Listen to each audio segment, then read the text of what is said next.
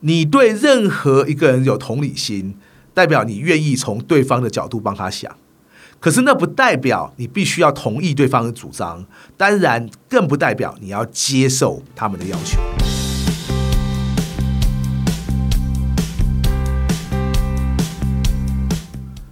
一谈就赢，Do the Rising。大家好，我是 Alex 郑志豪，欢迎收听一谈就赢。我们希望透过这个 Podcast 频道，让大家对谈判有更多的认识，进而能透过运用谈判解决生活中的大小问题。我们在前几集为各位介绍了谈判的三个要素：本质、过程和关系。哈，今天这一集呢，让我各位分享另外一本书，因为这本书提到了什么呢？这本书提到了另外三个核心的架构：框架、程序和同理心。而你只要去对照一下的话，就会发现，虽然彼此之间讲法不同，但是也很能呼应我们之前提到的本质、过程和关系。这本书呢叫做《双赢谈判》，中文的书名很多谈判书都会把“双赢”加进去，所以光是讲这几个字很容易让人家弄混哈。英文书名看起来比较容易记，它叫 “Negotiating the Impossible”，听起来好像 “Mission Impossible” 那个不可能任务，对不对？对，他其实这本书，万一我我觉得万一他叫做化不可能为可能的谈判，会更厉害哈。说起这本由哈佛商学院教授 Deepa Mahotra 写的书，其实也很有趣哈。这本书是一本很棒的书，只可惜现在好像已经绝版了哈。当时状况是这样子啊、呃，大家都知道我挂名推荐了很多不同的谈判书嘛，可是这本书啊，当时出版社没有找我，所以我并不是双赢谈判这本书的推荐人。结果有一天。出版社打电话给我说：“哎，你好，Alex 老师吗？呃，我们想要邀请你哈去上那个陈梦欣小姐主持的节目《财经起床号》哈，为大家分享这本《双赢谈判》。我觉得妙了，那本书也有其他推荐人呐，那我连推荐人都不是，干嘛找我去呢？结果听说是因为节目看到我曾经写过了一些文章，那么他们觉得很适合来探讨这个主题，所以就邀请我去了。”很多人会想啊，你今天只要上节目打书，打的是自己的书才有意义嘛，否则好歹是你挂名推荐的书啊。呃，像这样子还要为了一本跟你其实基本上没有什么关系，出版社也不会认分你版税的书，然后去上节目捧捧这本书，不是听起来很怪吗？但是我后来还是去了，因为我一直觉得哦，能够用各种不同的形式来分享谈判是一件很重要的事情。重点是那本书真的是个好书，而我希望呢，假如我去谈一谈的话，就能让大家更加了解，我觉得这都是好事一件哈。所以，同样的，我今天再借用这本书不同的架构，但是可能呢很接近的方向呢，跟大家谈看这本书主要在写是什么。他提到三个东东西，第一个叫框架，它的定义就是框架就是掌握局势能力。第二个叫程序，是不是跟我们在前几集提到的过程很像？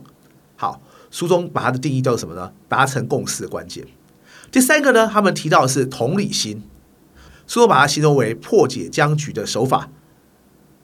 你提到同理心，你就会想说：“哎呦，同理心好像跟我们前几集提到的三要素之中的关系，好像也可以产生一些连结哦。”这就是为什么我需要利用今天这一集呢，简单的为各位分享一下双赢谈判所提到的框架、程序和同理心。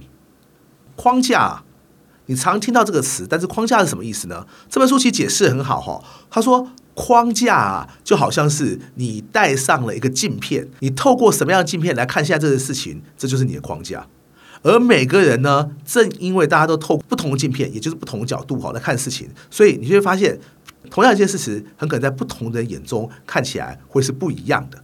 这就是因为大家呢，可能今天都各自有各自不同的框架。这个东西呢，延伸来说呢，就跟我们在三要素提到的本质，当然也很有关系哈。因为今天，假如你要跟任何一方讨论很多本质性的内容，然后你们双方会产生争议，假如是真的没有办法产生共识或交集的部分，倒也罢的。最怕的是，你们在谈的很可能同一件事，可是双方因为有不同框架，所以双方在看这件事情的角度都不一样。而这个时候我们要做什么呢？我们这个时候就是应该突破框架，或者想办法重塑一个新的框架，让对方也能从我方的角度来看到这个事情。这就是呃双赢谈判为什么提到框架。下一个好，他讲到程序，基本上就跟我们前两集在谈过程的时候谈的差不多哈。那他更清楚的在书中界定什么呢？万一本质比较像是 what 什么，程序就好像是 how 你要如何走到你想去的那一点，所以这就叫做程序。我特别喜欢这本书的原因哈，就是书中举出了很多很多不同故事来说明他所要表达的事情。光是这些历史故事，其实就很值得一看哈。举个例来讲，它里面提到美国制宪，就书中描写哈，有一个被誉为美国宪法之父的 James Madison 哈，后来也当上了第四任的美国总统，他。在书中啊，被形容成其貌不扬，只有一百六十三公分，讲话声音也跟蚊子一样细小。简单说，望之不似人君啊，就一点都不英明神武。可是呢，没有他，当时的美国宪法就不可能制定成功。而他运用的东西呢，就是呢，大量运用今天程序，也就是透过什么样的程序，让各州代表会愿意放下成见，来共同来支持制定这样一部宪法。有些人或许觉得很好奇，为什么美国宪法会有那么多不同的修正案呢？包括现在美国的枪击案频传哈，所以大家都在谈到让他们有永枪自由的美国宪法第二修正案。这正是因为哈，当时美国本来今天是呃十二州哦，不像现在有五十州，十二州的代表都要共同同意，有的州的代表不同意就不能过关。本来是采用这样的方法，所以呢，以 James Madison 为首的人呢，他们就知道呢，假如今天呢让各州代表都今天呢吵吵吵吵个不停，那这个宪法可能永远制定不出来。所以他在一开始的时候就跟大家讲说，总之我们先决定一个可能不见得那么理想或那么能让大家都能接受的宪法草案。但是有很多东西可以讨论嘛，万一不行，我们今天也允许大家在之后有提出修正案的权利。这样我相信，随着时间演进，我们就能得出一部能让这个国家更好的宪法。后来经过他百折不挠的努力，大家还真的愿意接近这个共识，哎，所以就产生我们后来看到的美国宪法。甚至里面也提到一个很大的不同程序啊，它里面有个叫做足够共识原则，什么意思呢？他们先提到要怎么制定宪法嘛，现在在讨论实际宪法内容的时候，他说有些条文啊可以不用经过每一个人的同意，而只要有足够的代表愿意支持就好。好，什么叫做谈判这种程序？这就是我刚刚说的。你是不是一定要每每个人同意才过，还是你采多数决？又或者你不是今天只要多一票就赢的多数决，你是今天一定要三分之二或四分之三，你要一定数量人支持的绝对多数决？这些都是可以讨论的，而这个就是所谓谈判的程序。除了像美国制宪之外啊，书中还举了另外一个，那么我想可能更多朋友会有兴趣的啊，他在提到什么呢？提到一个超级受欢迎的影集，我自己也非常喜欢那个 Friends 啊，六人行的 case。他在书中里面提到啊，他说六个主角啊，就是假如大家熟悉的话，就是呃 Ross、Rachel 啊、Chandler、Monica、Joey 跟 Phoebe 这六位主角啊，一开始的时候啊，片酬一集只有两万两千五百块美金呐、啊。可是等到第十季的时候，因为这这个秀很红了嘛，所以呢，他们每一位都可以拿到一集一百万美金的片酬。以那一季二十二集来讲，等于他们每个人在那一季都拿到两千两百万美金的天价。关键现在在于这该怎么谈呢？后来发现呐、啊，Russ 啊，在一开始的时候是其中最红的，也是片酬最高的。他愿意主动跟。跟制作单位提出降价，但他要求什么？知道这六个人要同进退。简单讲，我们刚刚提到这六位主角，他觉得六位主角都很重要。那么呢，他希望大家都能拿一模一样的钱。连现在的好莱坞都常常有人说，这个男女啊同工不同酬的时候，很多这个女主角拿的片酬啊远远低于男星的时候，六人行当时就已经先做这个事情。而今天正是因为他们这种摆明了就是要同进退，每个人一定要拿。一样片酬的这个共识，所以让制作单位带来很大的压力。制作单位也不能随便就把其中一个换角，因为他怕另外五个人也不演了。所以也就是这样，他们获得他们谈判优势。而今天他们认为六个人一定要相同片酬这件事情，也就是重视程序的一种谈法。在讲到 Friends 这个 case 的时候啊，书中有一句话，大家听到都应该把它抄下来。他说什么呢？他说：“不上谈判桌，就等着上供桌。”意思是啊。你假如今天啊不知道该怎么好好谈判，你可能就变成待宰的羔羊啊！我他提到另外一个很重要的事情，我相信很多朋友也会感到很好奇。你说程序很重要，那假如我们今天谈到一半，对方就突然的不守原来约定，就照他自己自己想的做了呢？你这时候该怎么办？你这时候该不该离离开谈判桌？这里哈，《双赢谈判》这本书也直接跟各位各位讲，假如你因为对方违反了程序，你自己打算掉头走人的时候，请先想想以下五点。这五点哪五点呢？第一个，你认为对方违反程序吗？那么对方是不是也认为自己违反程序？简单说，他真的知道他违反了程序吗？第二个，你说对方违反程序了，那么你现在要决定自己还要不要继续谈下去？关键在于你知不知道双方或者更多方的损失，各方的损失会有多少？第三个，你假如现在决定掉头而去了，你掉头而去的做法合乎情理吗？简单讲，就你的角度来看，你会觉得说，既然对方违反了程序，我当然可以掉头就走啊。可是你有今天让对方清楚知道你是因为对方违反程序还掉头而走了吗？